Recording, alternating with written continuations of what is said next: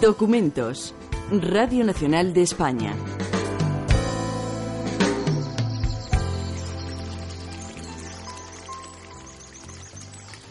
En un pozo de la ciudad de Ronda, en Málaga, reposan las cenizas de uno de los cineastas más elogiados y a la vez más criticados de Hollywood.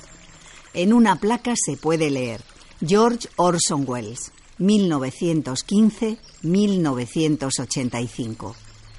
Los restos de este prestigioso profesional estadounidense del mundo del espectáculo, actor, escritor, productor y director de teatro, radio, televisión y cine, descansan en Ronda, en la finca de su amigo, el matador de toros Antonio Ordóñez, porque en Andalucía, en España, fue feliz.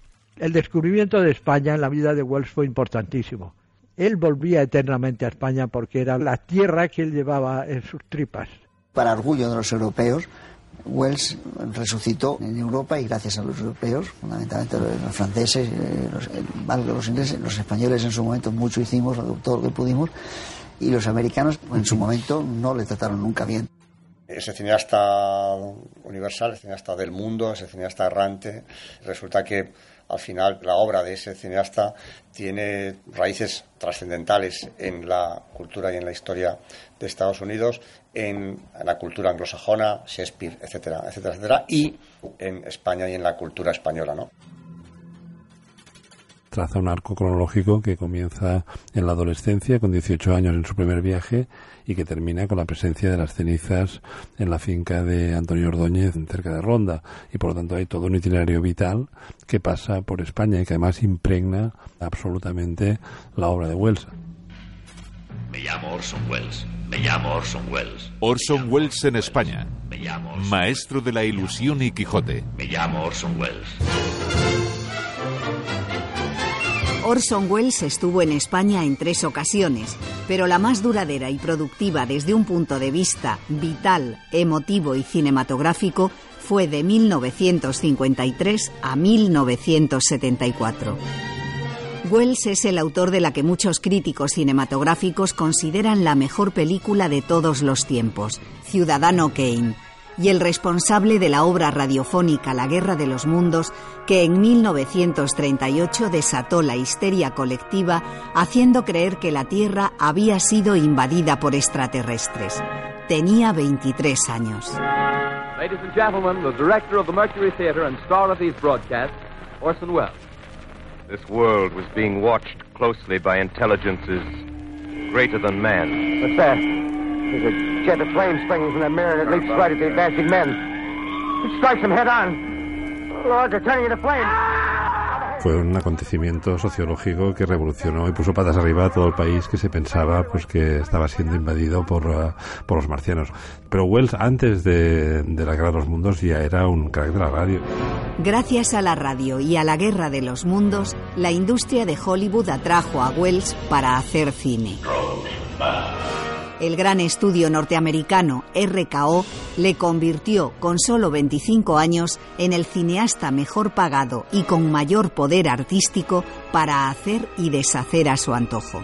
Un hombre que pudo ser presidente, que fue tan amado como odiado, de quien más se ha hablado en nuestro tiempo, y que cuando va a morir, todo lo que piensa es en Rosbad. ¿Qué significa?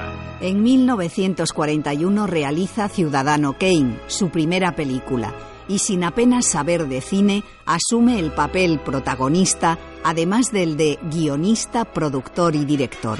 Aunque obtuvo un Oscar al mejor guion original, Ciudadano Kane fue un fracaso económico, en parte por la presión que ejerció el magnate y político William Randolph Hearst, en el que estaba inspirado el largometraje.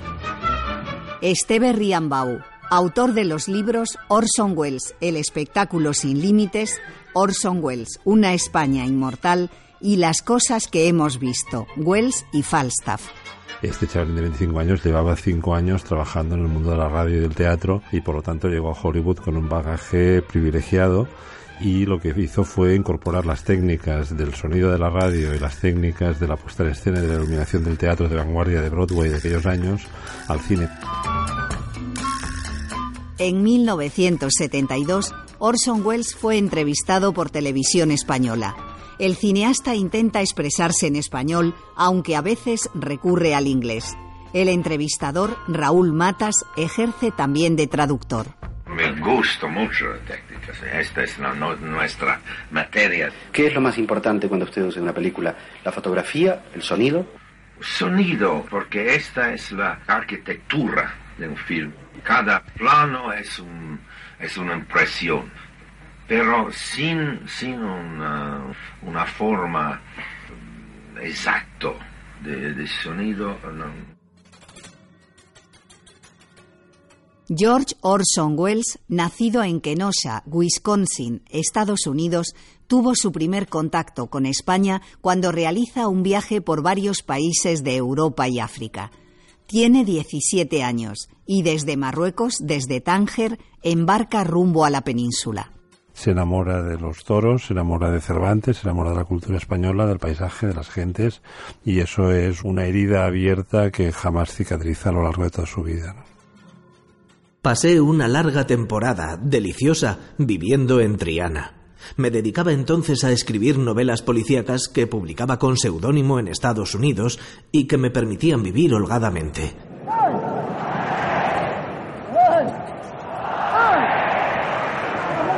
Orson Welles se instala en Sevilla, donde disfruta de la buena vida y descubre los toros.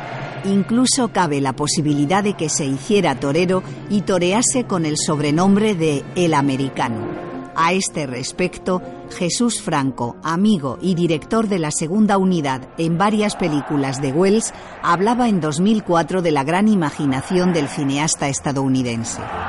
Él tenía un mundo tan fantástico que podía inventarse una cosa y la contraria en cinco minutos. Él decía que había venido a España para ser torero muy jovencito y empezó a aprender.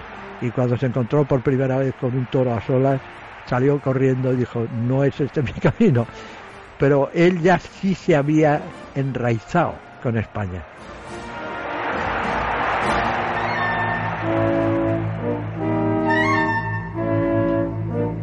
Orson Welles regresa a Estados Unidos en 1933 para desarrollar sus capacidades teatrales, radiofónicas y cinematográficas.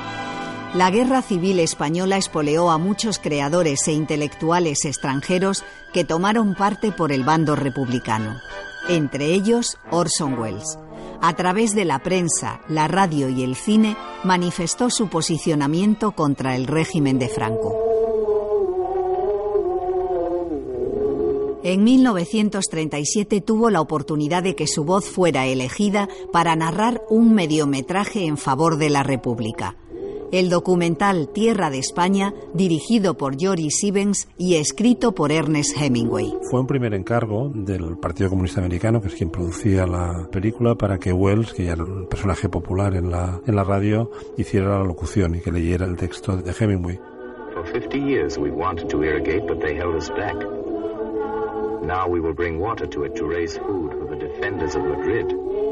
El documental Tierra de España contó con dos locuciones diferentes. Después de muy poco tiempo, el propio núcleo mm, dirigente, digamos, de esta producción discutieron la voz de, Wells y rápidamente la sustituyeron por la locución del propio Hemingway. Aún y así la versión de Wells se, conserva y es muy interesante comparar las dos versiones porque hay, hay matices, no solamente en la dramatización, sino incluso algunos pequeños cambios de texto.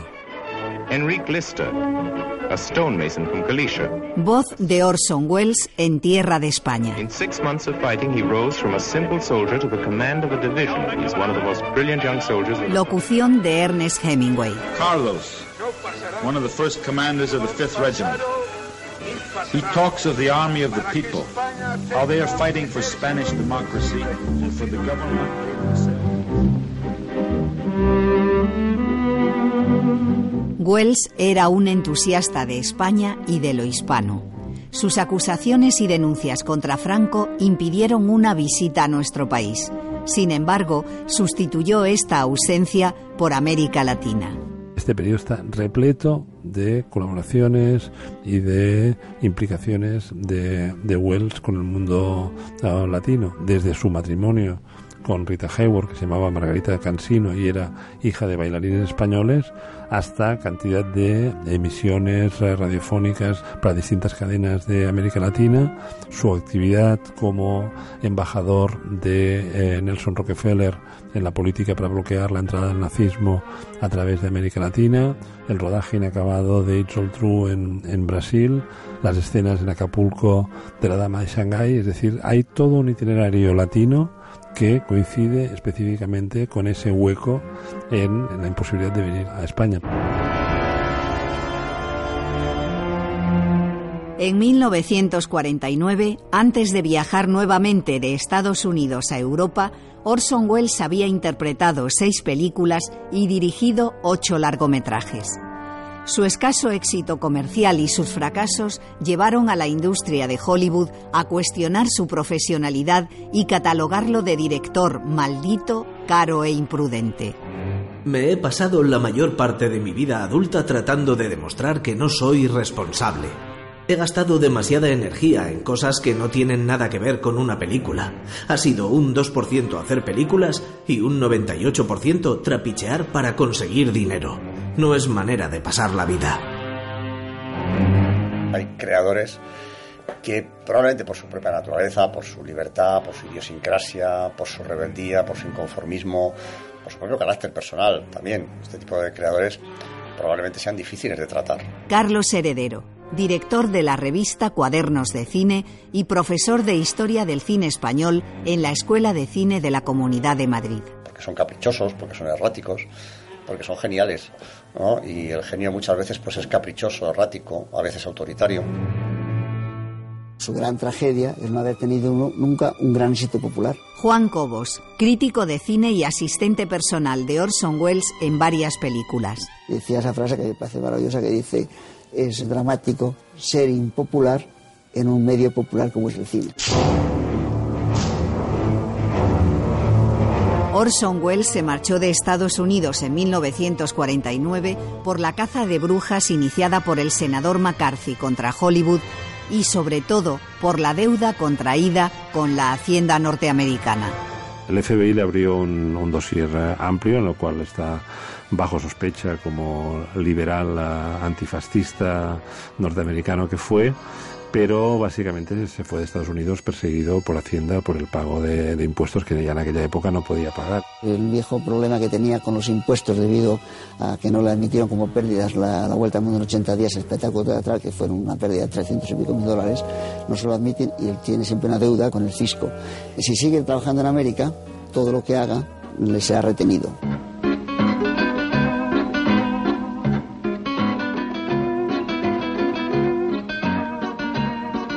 Wells llega a Europa y trabaja como actor en varias películas, entre ellas El tercer hombre de Carol Reed.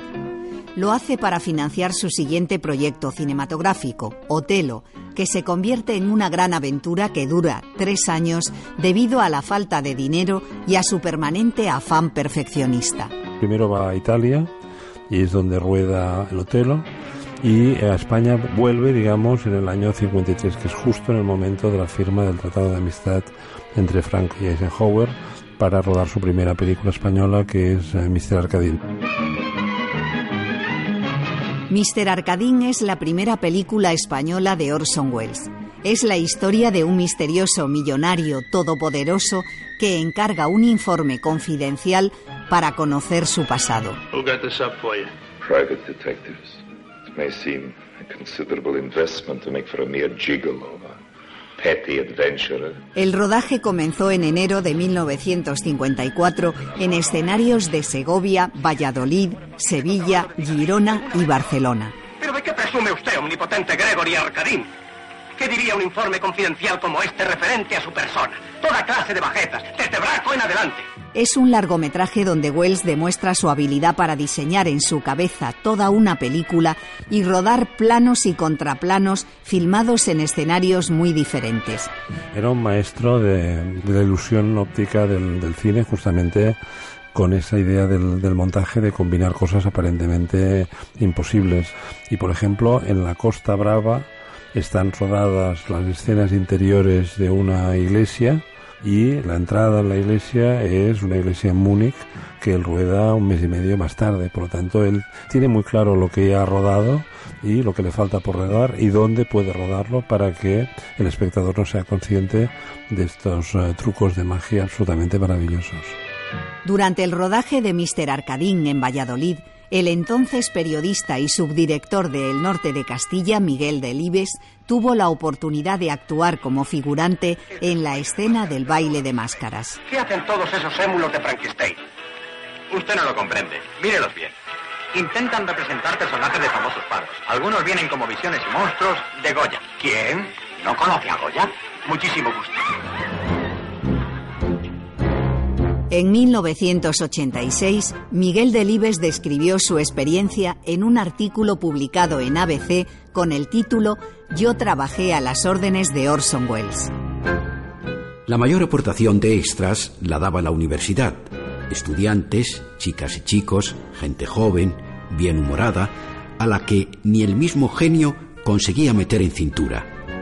Aquella noche memorable se evidenciaron dos cosas que un bocadillo de jamón y diez duros eran insuficientes para meter en disciplina a un extra español, y que Orson Welles, el genio, cuyas películas parecían fluir de un modo natural y hasta espontáneo, era un director puntilloso, exigente, muy alejado de cualquier improvisación.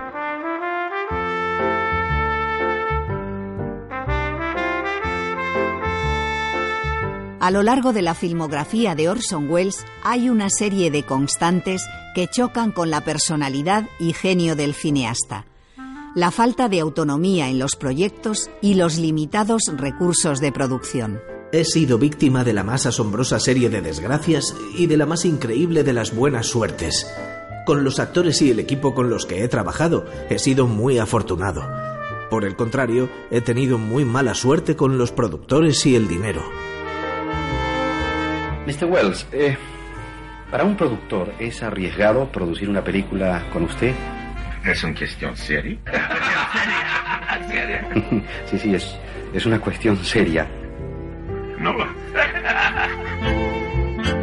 El enfrentamiento con los productores acabó por perjudicar el resultado final de sus películas.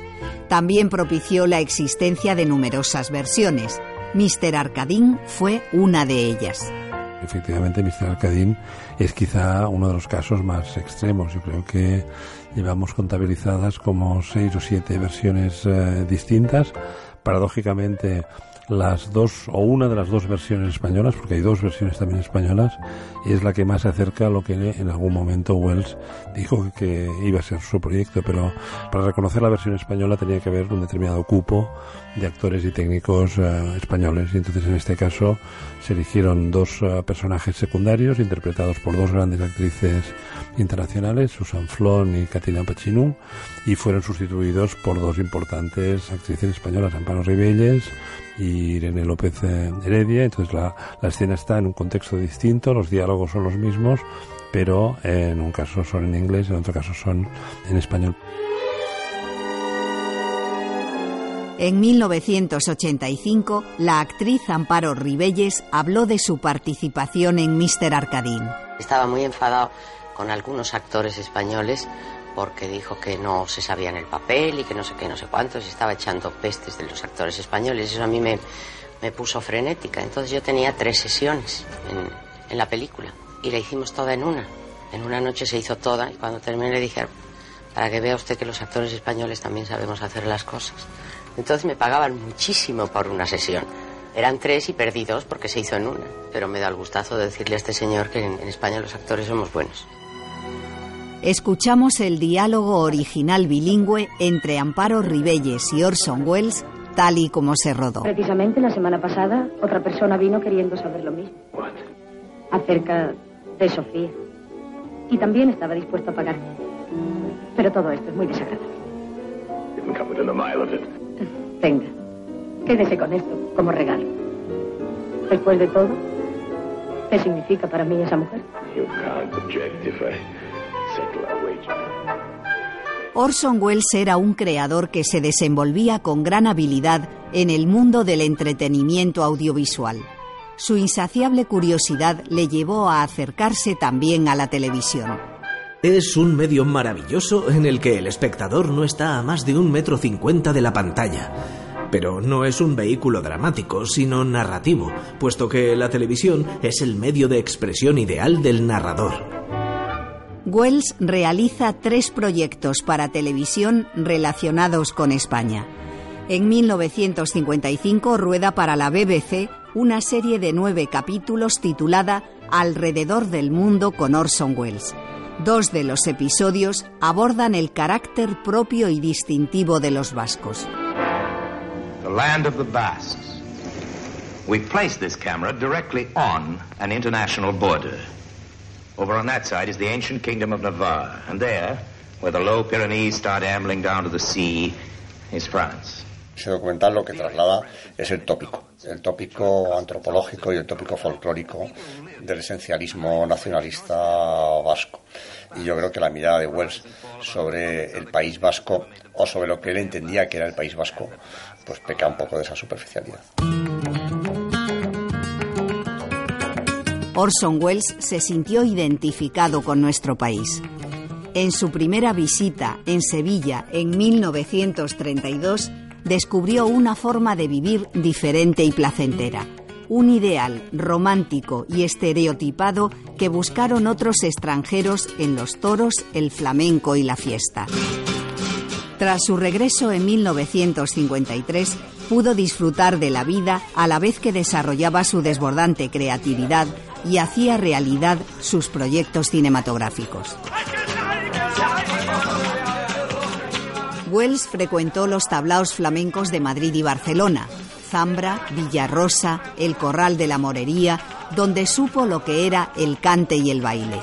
Acudía con asiduidad a la famosa coctelería de Perico Chicote y a célebres restaurantes como Casa Paco, La Gran Tasca, el bodegón del Hotel Castellana Hilton o Horcher, donde satisfacía su glotonería y ayudaba a mantener su enorme físico con abundante comida y bebida.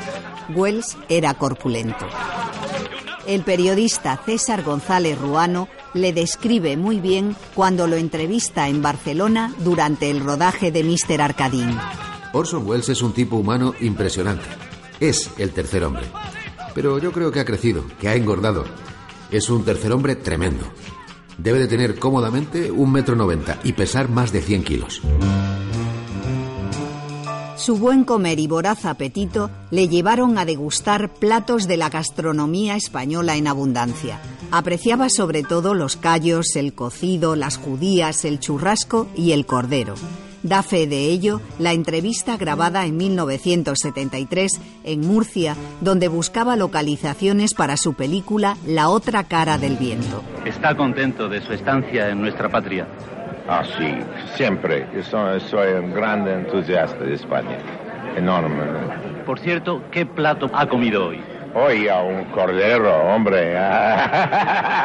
aquí, primera vez, aquí, siempre. Cordero funciano. Sí, sí, la, la,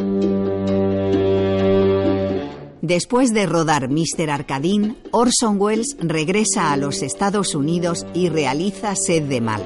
El verdadero motivo del retorno fue que quería que su hija Beatriz naciera allí y fuese ciudadana norteamericana. En América es donde nace uno de sus proyectos más deseados, El Quijote. En 1957, la vinculación de Wells con España y su cultura se incrementa al adaptar la obra más inmortal de la literatura española y universal, Las andanzas de Don Quijote de la Mancha y de su escudero Sancho Panza, personajes que encarnaron los actores Francisco Reiguera y Aquín Tamirov respectivamente. Don Quijote nace en México. Don Quijote nace también como piloto de serie de, televisión, producido por uh, Frank Sinatra, que era el, pa- el padrino de, su hija. Y entonces lo que empieza siendo un episodio para la televisión de 25 minutos, pues una vez más, eh, cuando Wells toma el control de los restos del naufragio, aquello se convierte en una epopeya interminable. Entonces eh, sobrepasa lo que es el rodaje en México.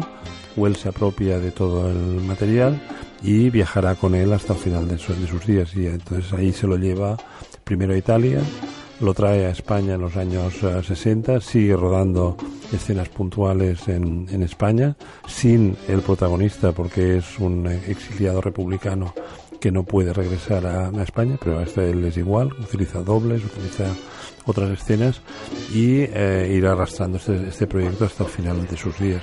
¡Un aparato infernal! ¡Ese monstruo ha raptado a una princesa! Pero yo la liberaré, Sancho. Espere, señor, no deje que el diablo le engañe. Solo una vez. ¡Detente, bellaco! ¡Alto ahí! ¡Ay, ay, ay! Señora, yo os liberaré de ese maligno aparato. Dejad a esa princesa que lleváis cautiva. ¿Quién es este loco? Don Quijote de la Mancha, caballero andante y cautivo de la sin par. Oye, caballero andante, déjame pasar. Ese objeto os ha hechizado. Déjate de chorradas, aparta. Estáis embrujada, señora. Para eso son personajes eh, inmortales, intemporales, y por eso eh, las asincronías que ya hay en la novela y de cuando eh, Cervantes la, escribió, él las reproduce en el, en el, siglo XX y por eso hace que los personajes de su película, Quijote y Sancho, pues eh, se enfrenten a la televisión, al cine, a los coches, a, excavadoras y a otros artilugios eh, modernos que son los que mm, reproducen a otra escala y en otra temporalidad el mismo esquema que la novela de Cervantes. En 1972, el periodista Raúl Matas preguntó a Orson Welles por su Quijote. Mr. Welles, ¿cuál es la situación del Quijote realmente hoy? I've been making Quijote as a personal work, you know, una obra personal uh, hasta uh, 14 años. But I, I'm afraid that it's not a film for Spain because it's my vision of Spain. El Quijote sufrió las mismas vicisitudes que otras obras inacabadas. Sin una adecuada financiación, la película se retomó en varias ocasiones a lo largo de tres décadas. Al final llegó a rodar unos 20.000 metros de película en México, Italia y España y en 1992 se estrenó un discutido montaje. Jesús Franco, amigo y ayudante en varias películas de Orson en España, fue el encargado de El Quijote de Wells. Hombre, yo creo que la película la debía haber montado Orson Welles. Lo único que pasa es que se ha muerto Orson Welles. Entonces solo cabe o quedarse en casa y ser un cobarde y no hacerlo, y que entonces el mundo no conozca una maravilla, una de sus mejores películas, o hacer un esfuerzo, ¿eh? jugarse la cara y que la gente la vea. Corremos el riesgo de que haya gente que crea que cuando estamos viendo el montaje del Quijote que hizo Jesús Franco, eso es el Quijote de Orson Welles, pero eso no es el Quijote de Orson Welles. Eso es un montaje de algunos materiales rodados por Orson Welles y es un montaje firmado por un señor, por mucho que ese señor conociera en su día a Orson Welles. El montaje de Jesús Franco fue un intento de divulgación de una parte del material no era el Don Quijote de Orson Welles, eran las imágenes de Orson Welles para un Don Quijote que monta Jesús Franco. En 1961, Orson Welles realizó dos nuevas producciones televisivas con España y los toros como protagonistas. Para la serie Tempo de la cadena norteamericana ABC, encara el reto de explicar el arte de los toros a un público totalmente ajeno a ese mundo. Wells era un gran aficionado y entendía la tauromaquia como una lucha entre el torero y el animal. The bullfight is a tragedy in three acts. These noble creatures waiting for their death this afternoon are the heroes of that tragedy. Orson Welles tuvo un ídolo, Antonio Ordóñez, un torero che se convertiría en su gran amigo. Questa volta a Jerez toreava il grande Antonio Ordóñez, la spada che oggi viene considerato il numero uno dei toreri. Ha voluto brindare a Orson Welles il suo primo toro. Las charangas suenan en honor del hombre que ha jugado con el miedo, el torero. Era asiduo de las fiestas taurinas, de las ferias de San Isidro en Madrid y de Abril en Sevilla, y por supuesto de los Sanfermines de Pamplona. pide a San Fermín las mayores bendiciones para todos. ¡Viva San Fermín! En esta ciudad siempre se hospedó en el Gran Hotel La Perla, donde todavía le recuerda. Orson Welles era un viejo cliente de este hotel. Estuvo aquí durante un tiempo Y bueno, pues después de varias estancias, al final, pues digamos que se le olvidó pagar.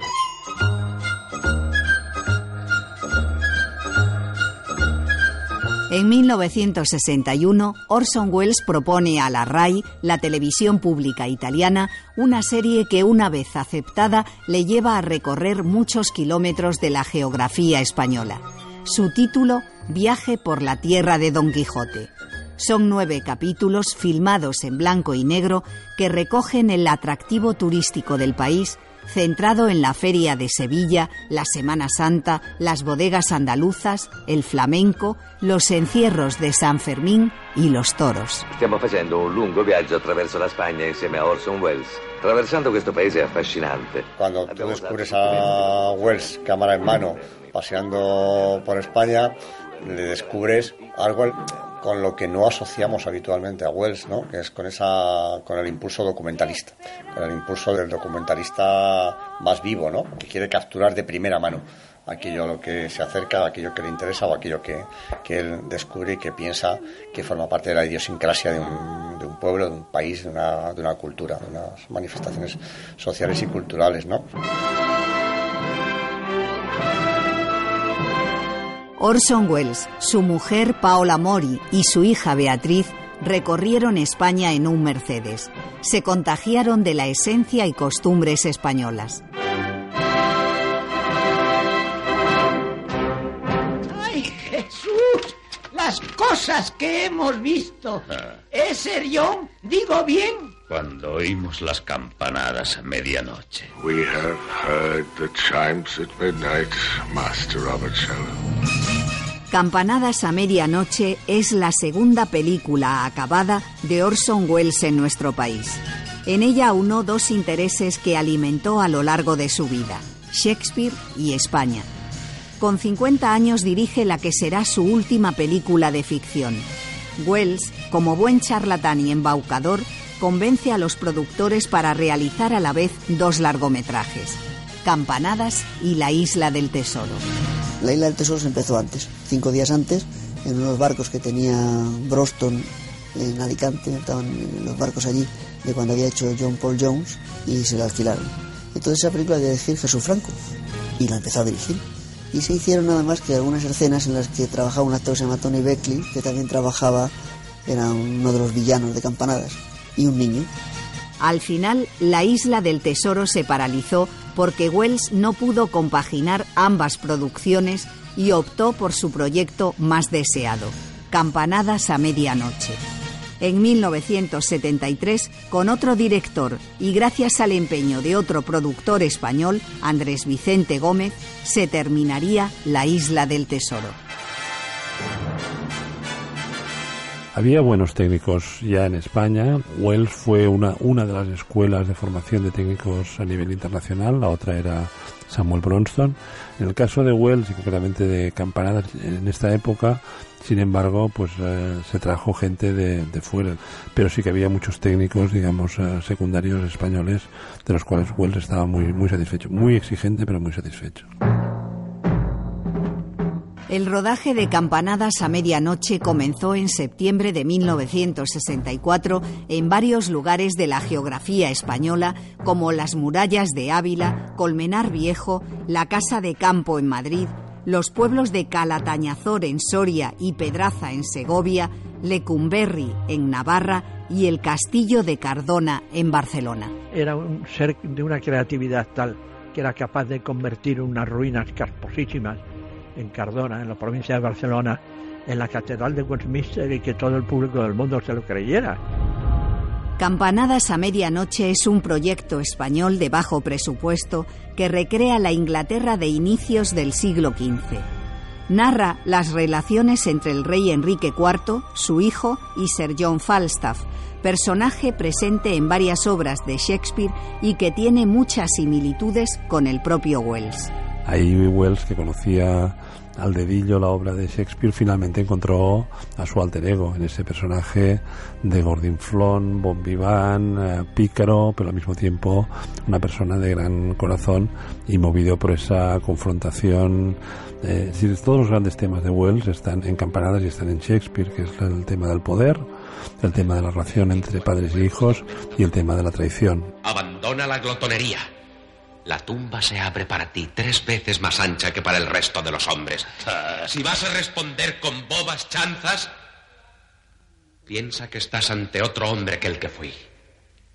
Porque el cielo lo sabe. Y el mundo se apercibirá que he rechazado en mí al antiguo hombre. Y otro tanto haré con los que fueron mis compañeros. Cuando oigas que vuelvo a ser lo que fui, acércate a mí y serás lo que fuiste el tutor y el incitador de mis excesos. El director de fotografía, Edmond Richard, me contó una anécdota que lo dice todo, que fue en el momento de la gran escena de la película, es decir, cuando Falstaff se siente traicionado y humillado por su ah, ex amigo, el príncipe Hall, ahora convertido en, en rey, en ese momento de la humillación, eh, el personaje de Falstaff, interpretado por Wells, cae de rodillas al suelo y ocultó su cara entre las manos para que el equipo no le viera llorar. Nadie se atrevió a decir corten porque él era el director y estaba interpretando la, escena. Estuvieron varios minutos de, de suspense hasta que alguien se acercó, lo vio que lloraba y ahí terminó la escena. Pero en aquel momento Wells estaba completamente dentro de la piel del personaje. La película fue una coproducción hispano-suiza encabezada por Emiliano Piedra. Iba a filmarse en 12 semanas, pero acabó siete meses después. La demora en el rodaje y la forma de trabajar de Orson pusieron a prueba la paciencia del productor español. Con Orson, en definitiva, no se establece ningún plan. Todo el plan de rodaje está en su cabeza, aunque al principio de la película intentamos hacer un gráfico y, yo creí que se iba a seguir, como es habitual en cualquier producción. Muy pronto me di cuenta que para Orson no existen los gráficos. Eh, existen lo que tiene en su mente sobre la película, todo lo que tiene que hacer. Y entonces, pues como salta la torera todas las cosas que se puedan hacer antes de, comenzar la, la producción. Lo realmente asombroso es que se pudiera hacer una película como Campanadas a Medianoche probablemente solo posible gracias al inmenso talento de Wells, eh, gracias a la enorme capacidad de Wells de pensar en imágenes, de construir, pues probablemente la batalla, una de las batallas más fascinantes que ha dado el cine, eh, con ciento y poco, con muy pocos extras. Cuando vemos algunos de los trucajes artesanales, estrictamente mecánicos, con espejos, con maquetas sencillísimas, de las que se valió Orson Welles y ves la película, eh, realmente es asombroso. La batalla a la que se refiere Carlos Heredero es la de Shrewsbury. Se realizó en la Casa de Campo de Madrid y se rodó en 10 días. Orson Welles terminó en seis semanas el montaje de la escena y los miles de metros rodados acabaron reducidos a seis minutos. Me dijo, esta la quiero montar yo. Elena Yaumandreu fue la montadora de la película. Vas a estar conmigo, pero quiero hacerla yo. Muy bien. Entonces yo le hice un primer montaje y a partir de aquel él ya fue haciendo los, los cambios que él consideró. Tenía muy claro lo que quería y lo expresaba con las imágenes, claro. Piensa que para esa secuencia había tres bandas de sonido, dos músicas totalmente diferentes, distinta banda, y una tercera banda, que eso ya es algo muy, muy Wells, la música marcha atrás. El único momento en el que se puede ejercer un control sobre la película es durante el montaje, donde el director es en potencia un verdadero artista. Las imágenes en sí mismas no son suficientes. Son importantes, pero no son más que imágenes. Lo esencial es su duración, lo que sigue a cada una de ellas. Toda la maravillosa elocuencia del cine se forja en la sala de montaje. Juan Cobos, crítico de cine y asistente personal de Orson Welles en varias películas. El primer día que entramos a la sala de montaje cerró la puerta, nos quedamos los dos solos y dijo, ahora vas a estar conmigo hasta que esto se acabe, porque las películas se hacen aquí, en la Moviola, y yo quiero que aprendas esto conmigo. Y bueno, yo estuve allí en la Moviola como un espectador de excepción. Por lo que me contaron los dos montadores de la, de la película, eh, eh Fred Müller y Elena Jaume eh, los dos me contaron pues que prácticamente la batalla se rodó a medida del montaje, es decir, eh, Wells enviaba Wells rodaba en, un apartamento que tenía en, en Madrid, en Puerta de Hierro, y desde ahí enviaba a operadores o ayudantes para decir necesito un plano de una espada cayendo de derecha a izquierda sobre la armadura de no sé qué, necesito una pezuña de caballo que entre por aquí. Es decir, estaba rodando prácticamente a la carta para acabar de componer lo que es la sinfonía visual impresionante de la batalla. Wells, desde el principio de su carrera, ha descubierto de que existe un mundo que es la postproducción. Luciano Berriatúa, como restaurador en 2009 de Campanadas a Medianoche para la Filmoteca Española, analizó la película hasta el más mínimo detalle. Hoy en día todas las películas se hacen postproducción digital y eso es normal. En los años 60 en España hablar de postproducción era como decir, han aterrizado los marcianos ahí en, Valdepeña. Dicen, vale. Entonces, es lo que hacía luego era pedir al laboratorio que reencuadrase en otras ocasiones cambia izquierda-derecha, no porque se salten los ejes, sino muchas veces para disimular que es el mismo decorado que se ha visto un poco antes. Se valía también de esta especie de postproducción, de cambiar los ejes, de ralentizar, para eh, crear un universo que el espectador se perdía en él, que no podía reconocer bien los espacios, y eso a él le ayudaba. Otra de las muchas curiosidades de Campanadas a Medianoche tiene como protagonista a Antonio Buero Vallejo. Emiliano Piedra contrató al autor teatral para hacer la adaptación al español de los diálogos escritos por Orson Welles. Buero Vallejo hizo un trabajo filológicamente impecable, pero técnicamente inaplicable a la, a la película. la película ya estaba rodada con labiales en, en inglés y entonces había que buscar un tipo de eh, traducción que encajara con los labiales. El verso shakespeariano traducido al español por Buero Vallejo no era un material práctico para hacer este tipo de, de doblaje al español. Campanadas a Medianoche se estrenó en el Festival Internacional de Cannes, Francia, en 1966 y obtuvo dos distinciones el premio del 20 aniversario del certamen y el Gran Premio Técnico. La gente escribe las cosas que le han sucedido. Nada más. ¿Sabes cómo se llama eso? Historias. Sí, Mr. Clay. Una vez oí una historia. Fue en el barco que me trajo a China. El siguiente trabajo que Wells afronta en España es Una historia inmortal una adaptación de un relato de Isaac Dinesen, una de sus autoras contemporáneas favoritas. Producida por la televisión francesa, es un mediometraje de 60 minutos y el primer proyecto que rueda en color. In China, in the Portuguese island of Macau, there lived, toward the end of the last century, an immensely rich merchant. La historia que nos cuenta, una historia inmortal, ese hombre todopoderoso que pretende hacer realidad la, leyenda de un marinero que recibe dinero a cambio de acostarse con una mujer. El hecho de que estuviera también interpretado por, por Wells, capaz de contagiar a cada personaje al que interpretaba dentro de su condición camaleónica, esa condición que tenía él como actor, ¿no?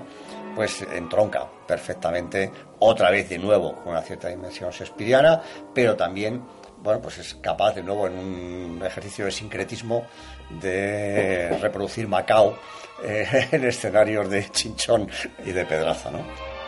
De todos modos, también puedo volver a mi barco. Y usted, señor, buscará otro marinero para esta labor. No, no quiero que regreses a tu barco. Has sido arrojado a una isla desierta, no has hablado con un ser humano en un año. Me gusta pensar en ello. No buscaré otro para esta labor. La película estaba presupuestada y producida para ser rodada en Francia. Empieza el rodaje en Francia, al cabo de dos días, Wells dice que no está cómodo, que allí no puede trabajar y entonces eh, se lleva el rodaje, un rodaje muy pequeñito, pero se lo lleva para su casa. Entonces vivía en una casa en, en Aravaca y allí pues eh, instala a vivir en su casa a Jean Moreau y a Roger Concho, los dos actores eh, coprotagonistas con él.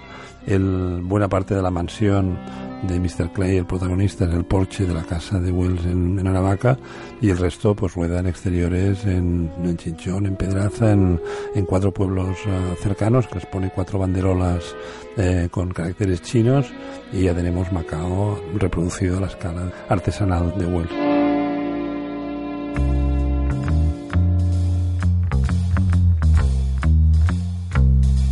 Tuvieron que pasar algunos años y que Wells actuara en varias películas para que volviera a dirigir en España.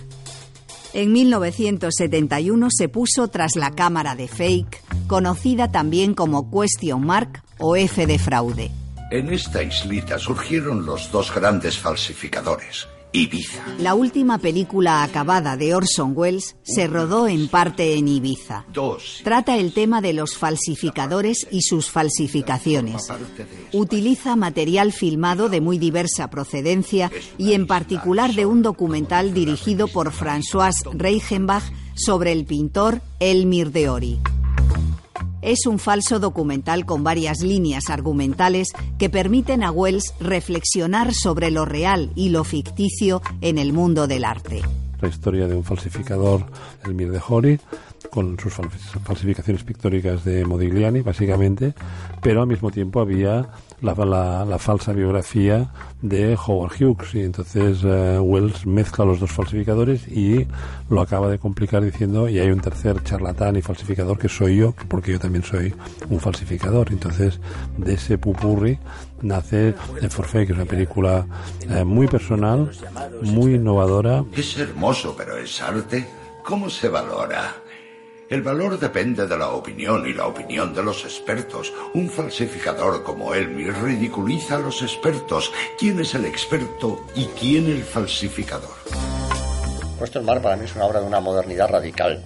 Es muy deslumbrante que un hombre que comienza siendo ciudadano Kane en 1972 esté haciendo un ensayo preguntándose sobre la verdad y la mentira en el mundo del arte, lo cual nos descubre pues, Claro, otra de esas facetas de Wells, un hombre con tantas capas, ¿no? Es la del artista capaz de interrogarse a sí mismo, ¿no? Capaz de cuestionarse a sí mismo, de ponerse en el centro y de interrogar eh, a sí mismo su propio arte, su, propia capacidad creativa y de lanzarle al espectador eh, preguntas, interrogantes y reflexiones sobre la propia condición del creador.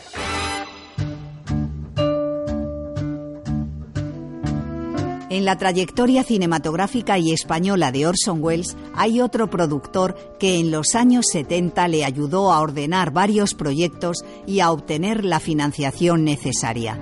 Andrés Vicente Gómez, quien consigue concluir dos grandes proyectos que hacían aguas. Uno era eh, Question for fake, terminarla, y de hecho ruedan una parte de las escenas mientras está Wells con Andrés Vicente Gómez al lado protagonizando una nueva versión de la Isla del Tesoro en Almería y posteriormente eh, Andrés Vicente Gómez también está en, en Arizona durante esta parte del rodaje de La otra cara del viento. Después, por desavenencias financieras entre, entre ambos, eh, Andrés Vicente Gómez queda apartado, digamos, del, del proyecto y de la actividad de Wells.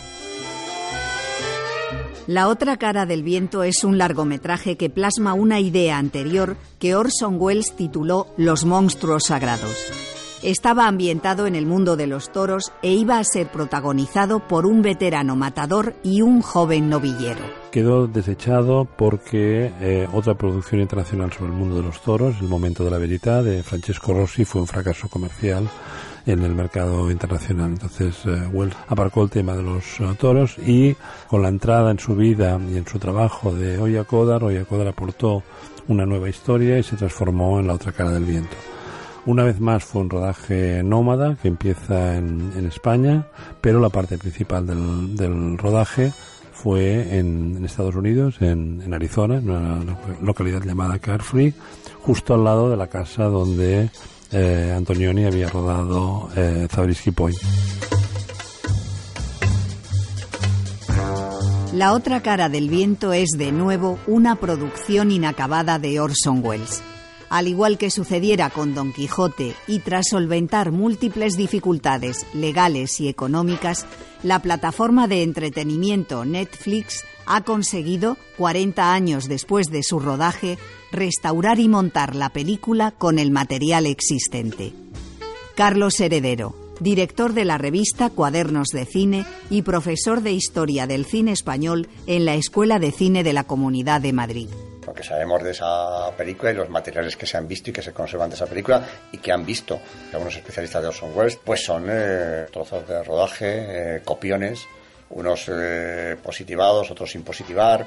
Parece ser que hay muchos cientos o miles de metros eh, rodados, pero yo espero que eso se haga bien, catalogar esos materiales, intentar mostrarlos como tales materiales. Yo creo que eso solamente tiene acomodo en un formato más o menos equivalente a lo que pueda ser un documental. El rodaje de la otra cara del viento en Estados Unidos supuso el retorno del cineasta a su país de nacimiento. Puso fin a una gran etapa de exilio en Europa y en especial en España. Francia es importante, Inglaterra es eh, importante, Italia es muy importante y eh, hay una pequeña parte mm, a través de la conexión Noia-Kodar con Yugoslavia también. Esteve Riambau, director de la Filmoteca de Cataluña y autor de varios libros sobre Orson Welles. Pero la parte española yo creo que tiene un componente, llamémosle emotivo, que en las otras partes no es tan evidente. Hasta su muerte, Orson Welles estuvo en Los Ángeles trabajando en nuevos proyectos. Era una mente en ebullición y las ideas para nuevas películas surgían fácilmente, pero no logró materializar ninguna de estas creaciones. Para mí el trabajo es parte de la vida. No sé distinguir entre ambas cosas. El trabajo es una expresión de la vida.